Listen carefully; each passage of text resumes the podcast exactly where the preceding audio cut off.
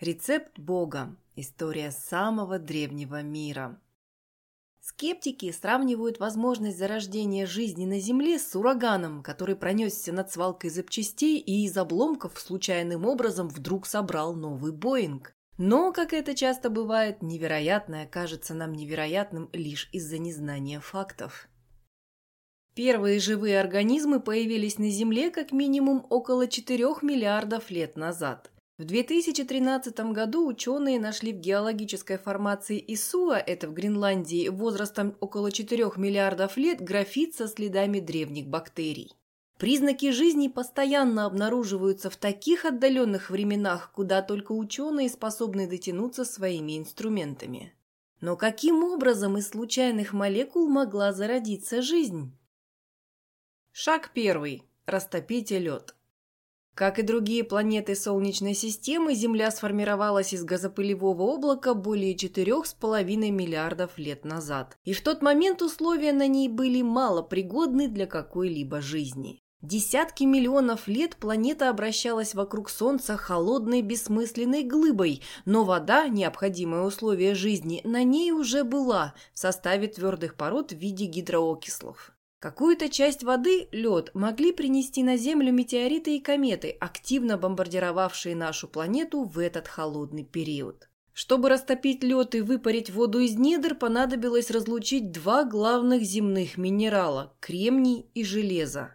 Тяжелое железо постепенно отделялось от кремния и оседало вглубь Земли, формируя ядро планеты. Это оседание железа, в свою очередь, вызвало мощные вулканические процессы, которые и образовали гидросферу. Началось формирование водоемов с жидкой водой. Но расплавить лед – это только полдела. Необходимо, чтобы вода оставалась жидкой. Нам повезло. Земля оказалась именно на таком расстоянии от Солнца, на котором вода не испаряется, как на Венере, и не замерзает, как на Марсе. Солнце обеспечило первобытной Земле необходимую для жизни температуру. А дальше начались химические эксперименты природы, которые и привели к отправной точке зарождения жизни – появлению молекулы РНК. Шаг второй. Вынесите бульон на солнце. Эксперименты Джона Сазерленда, Мэтью Поунера и Беатрис Жирлан, биологов из Манчестерского университета, дают основания полагать, что главная роль в ранних процессах зарождения жизни была отведена формамиду, простому соединению атомов углерода, кислорода, водорода и азота. В течение нескольких дней британцы облучали ультрафиолетом смесь разнообразных химических соединений, растворенных в формамиде. В результате она чудесным образом очистилась от всех лишних неправильных нуклеотидов, остались лишь урацил и цитозин, два нуклеотида, входящие в состав РНК. Ультрафиолет уничтожил все лишнее и оставил только самое ценное. Этот эксперимент подтвердил высказанную ранее российскими биологами гипотезу о том, что ультрафиолет на юной Земле не только выступал в качестве источника энергии для химических реакций, но и служил инструментом отбора. Миллиарды лет назад ультрафиолетовое излучение было гораздо мощнее, чем сегодня. В атмосфере древней Земли еще не было защитного озонового слоя. Как теперь известно, кроме нуклеотидов из формамида при нагревании и облучении могут образовываться также и аминокислоты, полный набор для создания жизни. Шаг третий. Поставьте в пароварку. Весь 20 век среди биологов господствовало мнение, что жизнь зародилась в океане, в первичном бульоне, где свободно плавали органические вещества, ставшие основой для клеток. Эта версия поставила ученых перед неразрешимой загадкой, получившей название натрий-калиевого парадокса. Первым его сформулировал еще в 1904 году канадский ученый Арчибальд Маккалум.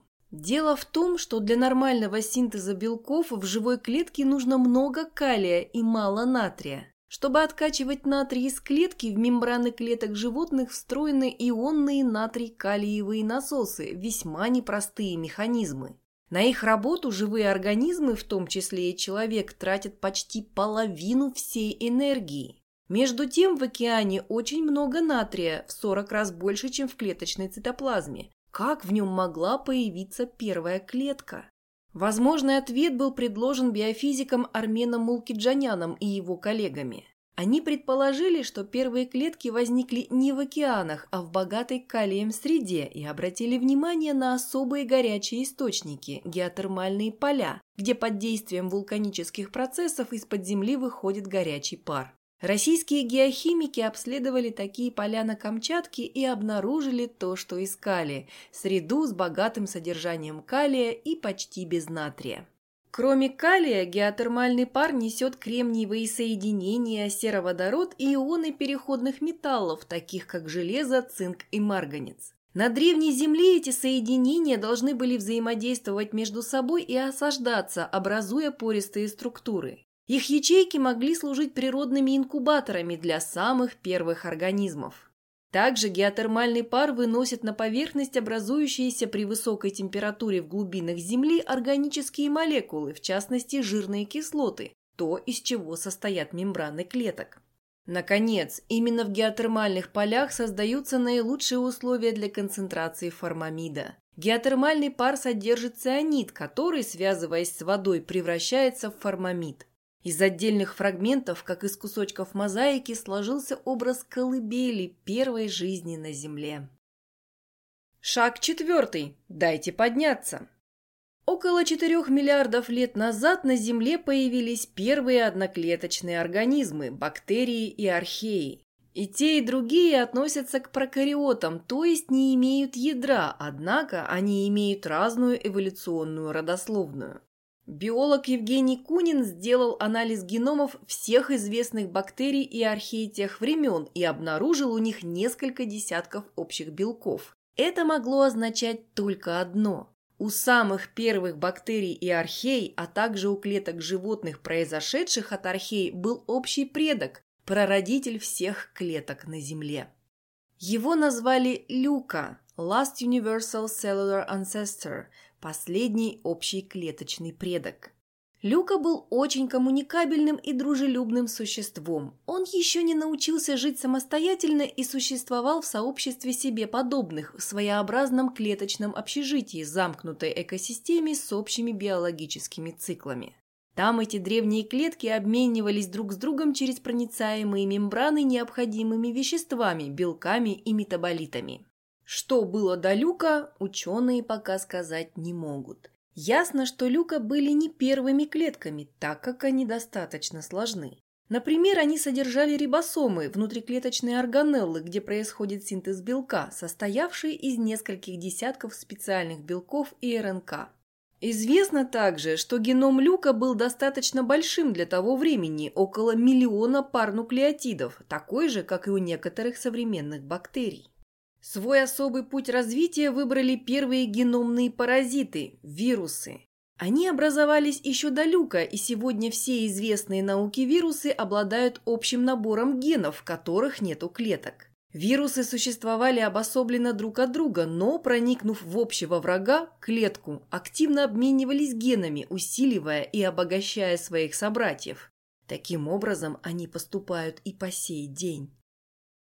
Шаг пятый. Хорошо перемешайте. Бактерии, археи и вирусы полновластно правили Землей около двух миллиардов лет, пока не появились эукариоты, клетки с ядром, содержащим ДНК, а также сложной организацией. По времени появление клеток эукариот совпало с кислородной революцией, резким повышением содержания кислорода в атмосфере Земли. Вызвана эта революция была тем, что железо стало меньше взаимодействовать с кислородом, окисляться им, осаждаясь и опускаясь вглубь недр в виде железных руд.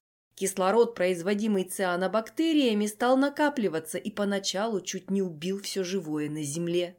В условиях стресса одноклеточные начинают активно заглатывать все подряд из внешней среды. Спасаясь от кислорода, который был ядом для первых клеток, археи активно поглощали ДНК соседей. Начался симбиогенез, активный обмен генами между археями и бактериями. Археи становились все сильнее, приобретая необходимые для выживания свойства. Археи обитали в нижних слоях бактериального мата, сообщества одноклеточных организмов. Этажом выше жили пурпурные фотосинтезирующие бактерии, которые приспособились к кислороду, освоив аэробное дыхание. Вскоре археи-фагоциты поглотили соседей. Так в клетке из поглощенных бактерий образовались митохондрии, представлявшие собой крохотные заводы по производству энергии.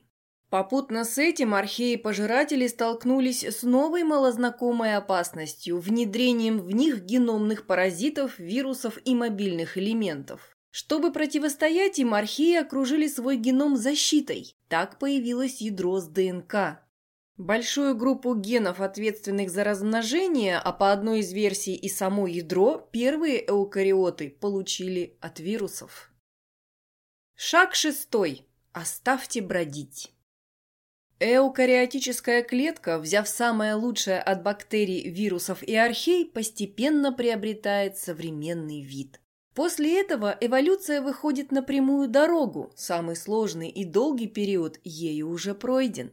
Жизнь развивается по сценарию, основы понимания которого были заложены Дарвином и который состоит из трех пунктов – наследственность, изменчивость, отбор. Ей остается пройти последний отрезок, путь длиной в полтора миллиарда лет до кембрийского взрыва, появления первых сложных многоклеточных организмов.